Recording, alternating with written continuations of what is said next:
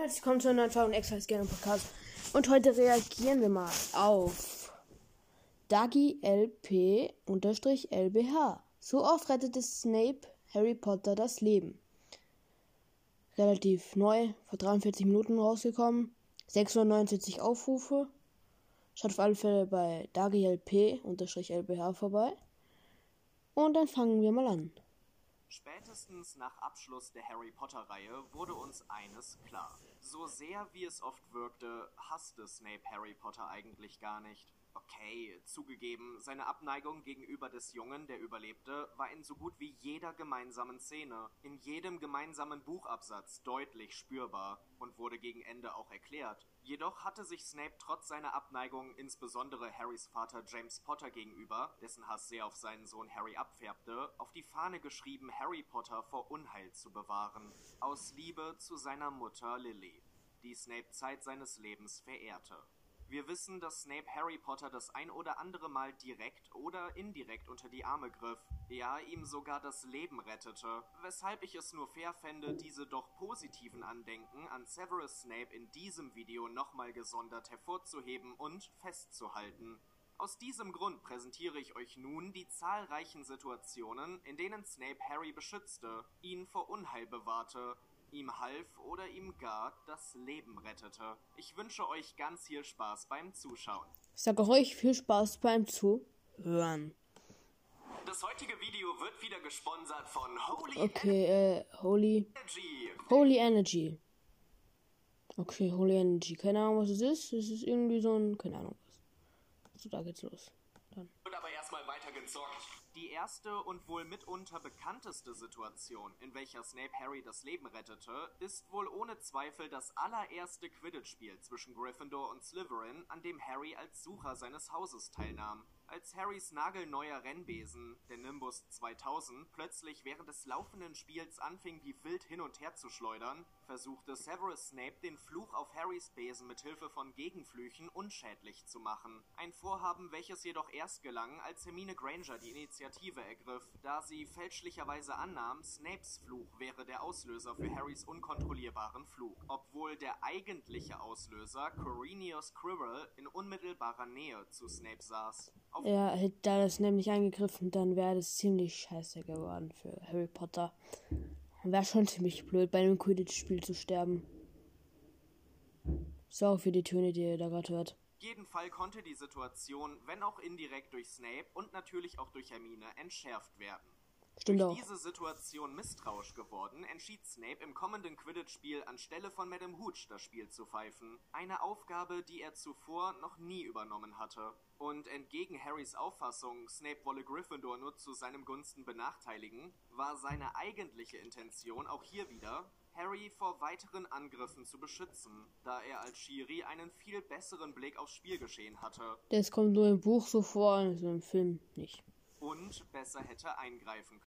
Kurzer Cut. Snakes vorsorglicher Einsatz ein weiterer Beweis für seine, wenn auch eigenwillige Fürsorge Harry gegenüber. Wie Quirrell später selbst zugab, versuchte Snape ihn daraufhin einzuschüchtern. So konfrontierte Snape ihn zum Beispiel im verbotenen Wald. Ich zitiere Wir sprechen uns bald wieder, wenn Sie Zeit hatten, sich die Dinge zu überlegen und sich im Klaren sind, wem Sie verpflichtet sind. Zitat Ende. In Anbetracht der Tatsache, dass Snape bewusst die Rolle des Schiedsrichters übernahm, um Quirrell vor weiteren Angriffen abzuhalten, ist anzunehmen, dass seine rohen Drohungen Quirrell gegenüber auch den Effekt haben sollten, ihn unter Druck zu setzen, damit er davon absieht, Harry ein weiteres Mal zu attackieren. Doch wie Quirrell selbst sagt, ich zitiere, er hat mich die ganze Zeit über verdächtigt, hat versucht, mich einzuschüchtern, als ob er das könnte. Zitat Ende. Auch im darauffolgenden Jahr schützte Snape Harry, wenn die Situation auch um einiges harmloser war als im Jahr zuvor. Während des Duellierclubs im zweiten Teil, als Harry Draco Malfoy gegenüberstand, beschwor dieser auf magische Weise eine Kobra, so. welche Harry augenscheinlich bedrohte. Nachdem Lockhart beim Versuch scheiterte, die Giftschlange zu entfernen, übernahm Snape diese Aufgabe mit Hilfe des Zauberspruchs Vipera Evanesca. Okay, gut, wir wissen, dass Harry und die Schlange mit Hilfe von Puzzle kommunizieren konnten und für Harry keine sonderliche Gefahr darstellte. Trotzdem kann man Snapes Verhalten in diesem Moment schon ein wenig edelmütiges abgewinnen. Oder was meint ihr? Ah, ist auf Snape jeden Fall auch nicht schlecht, weil sonst wäre dann Hufflepuff gestorben. Situation den Expelliarmus-Zauber beibrachte. Sprich einen Zauber, der zu sowas wie Harrys Markenzeichen wurde und welchen er schlussendlich sogar dafür einsetzte, um Voldemort endgültig zu vernichten. Ganz nebenbei schützte Snape Harry, Ron und Hermine, nachdem sie von Argus Filch verdächtigt wurden, dessen Katze Mrs. Norris ersteinert zu haben, und entgegnete an den Schulleiter gewandt, dass die drei eventuell einfach nur zur falschen Zeit am falschen Ort waren. Ja, also wenn man mal so drüber nachdenkt, stimmt eigentlich, dass der eigentlich richtig viel dabei hat. Schon im zweiten Teil schon über dreimal. Harrys drittem Jahr könnte man sogar glatt annehmen, dass sich Snape um Harrys Wohlergehen sorgte, bevor klar wurde, dass Sirius Black kein gesuchter Massenmörder war, der hinter Harry her ist. Ziemlich forsch und gewiss auf seine eigene zynische Art konfrontierte Snape ihn mit seinem Fehlverhalten, nachdem Harry den Tarnumhang nutzte, um sich verbotenerweise nach Hogsmeade zu schleichen und dort von Snape erwischt wurde. Ich zitiere. Alle Welt vom Zaubereiminister abwärts bemüht sich, den berühmten Harry Potter vor Sirius Black zu schützen. Doch der berühmte Harry Potter folgt seinem eigenen Gesetz. Sollen sich die gewöhnlichen Leute um seine Sicherheit sorgen? Der berühmte Harry Potter geht, wohin er will, ohne an die Folgen zu denken. Zitat Ende. Ziemlich forsche Ausdrucksweise, wie gesagt, aber wenn wir davon ausgehen, dass Snape wirklich annahm, ein Massenmörder wäre hinter Harry her, kann man aus dieser Ansage an Harry vielleicht sogar etwas Besorgnis interpretieren. Immerhin wollte Snape Harry auch vor Quirrell beschützen, naheliegend, dass er es auch nicht gutheißen konnte, wenn der Nächste nach Harrys Leben trachtete. So, war gerade wieder ein kurzer Cut, denn mir ist gerade real ein Zahn rausgefallen. So, weiter geht's. Flug der Fürsorge Snapes kam auch kurz nach dem Angriff auf die fette Dame durch Sirius Black auf, als Snape Dumbledore eines Nachts, während die Gryffindors in der großen Halle schliefen, vorschlug, Harry vor Black zu warnen. Worauf Dumbledore jedoch nur entgegnete, dass es fürs Erste wohl besser wäre, ihn nicht damit zu beunruhigen. Auch am Ende des dritten Teils könnte man Snapes Vorgehen ziemlich leicht missinterpretieren, als er dem goldenen Trio und Lupin in die heulende Hütte folgte und sie alle mitsamt dem gesuchten Sirius Black dort vorfand. Denn wenngleich Snape in dieser Situation wie jemand wirkte, der Harry lieber weitere Schwierigkeiten bereiten wolle, so ist seine eigentliche Intention doch eine überaus fürsorgliche. Denn Snape bemerkte, dass Lupin an jenem Abend vergaß, seinen Wolfsbandtrank zu nehmen und erkannte die drohende Gefahr durch die Karte des Ru Hey, ich bin Werbung. Ich fühle mich Benuta. leer. Teppich online. Die er aufgeschlagen auf Lupins Schreibtisch vorfand. Dass Snape von Lupins Werwolfskrankheit Bescheid wusste und selbst damit betraut wurde, den Wolfsbandtrank für Lupin zu brauen, war ihm die drohende Gefahr, die von Lupin ausgehen würde, völlig bewusst. Am Schauplatz vor der peitschenden Weide kommt es schließlich genau zu diesem Szenario. Lupin verwandelt sich in einen ausgewachsenen, wenn auch sehr mageren Werwolf, womit Harry und seine Freunde in akuter Lebensgefahr standen. Und was tat Snape? Er stellte sich schützend vor seine Schüler, und das, obwohl er selbst eine Heidenangst vor Werwölfen hatte, nachdem ihn Lupin während seiner eigenen Schulzeit einst selbst fast umgebracht hätte. In Harrys fünften Jahr auf Hogwarts bekam Snape die Aufgabe zugewiesen, Harry Potter Oklumentik beizubringen, sprich die Fähigkeit, seinen Geist vor äußerem Eindringen zu schützen. Auch wenn dieses Vorhaben semi-erfolgreich ablief, nahm Snape seine Aufgabe überaus ernst und gab Harry während ihrer gemeinsamen Stunden einige nützliche Tipps mit auf dem Weg. Snape verlangsamte und manipulierte auch Umbridges Vorhaben, Veritaserum an den Schülern einzusetzen, indem er den Brautprozess absichtlich so ineffizient hielt, dass Umbridge weitere Tränke schlicht ausblieben. Und später ging Snape sogar dazu über, Umbridge gefälschtes Veritaserum unterzujubeln, als diese versuchte, Sirius Blacks Aufenthaltsort aus Harry Potter herauszuquetschen. Insgesamt übernahm Snape eine äußerst hilfreiche und unterstützende Rolle für Harry während Umbridges Zeit auf Hogwarts. So auch als Harry eines Tages innerhalb einer Vision, die sich später als Voldemorts Gedankenmanipulation herausstellte, sah, wie sein Pate Sirius von Voldemort in der Mysteriumsabteilung festgehalten und gefoltert wurde. Harry versuchte daraufhin mitsamt seiner Freunde über Umbridges Kamin mit Hilfe von Flohpulver in die Mysteriumsabteilung zu gelangen, um seinem Paten zu helfen, wurde aber von Umbridge sowie ihrem Inquisitionskommando auf frischer Tat ertappt. Als Schreibt mir in die Kommentare, wie fandet ihr nicht Umbridge? Schon nicht nett, ne? Ich werde eine Umfrage machen. Snape schließlich hinzukam, rief ihm Harry zu, dass er, gemeint war natürlich Voldemort, Tatze in seiner Gewalt hätte. Womit Snape selbstverständlich etwas anfangen konnte, auch wenn er sich natürlich bewusst ahnungslos gab. Und entgegen Harrys erster Wahrnehmung, es wäre Snape egal, informierte dieser direkt im Anschluss den Orden des Phönix über Harrys Warnung sowie dessen Pläne ins Ministerium zu gelangen. So erklärte es zumindest Dumbledore. Und ich zitiere: Harry, du weißt, dass Professor Snape vor Dolores Umbridge keine andere Wahl hatte, als so zu tun, als würde er dich nicht ernst nehmen. Aber wie ich dir erklärt habe, hat er dem Orden so bald wie möglich mitgeteilt, was du gesagt hattest. Er war es, der darauf geschlossen hat, wo du hingegangen warst, als du nicht aus dem Wald zurückkamst. Zitat Ende.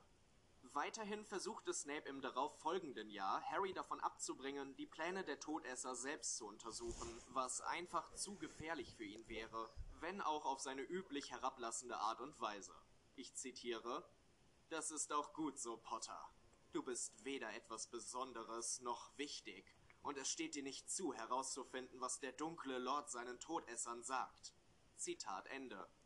Wohl aber einer der wichtigsten Taten Snapes war seine Rettung Draco Malfoys, welcher von Harry mit Boah, ja, das wäre wirklich sehr wichtig. Sonst hätte man keinen Draco mehr gehabt. Ja. Hätte man keinen gehabt, der dann das Diadem zerstört. Spectum Sempra Fluchs derart schwer verletzt wurde, dass er ohne Snapes Zutun an Ort und Stelle verblutet wäre.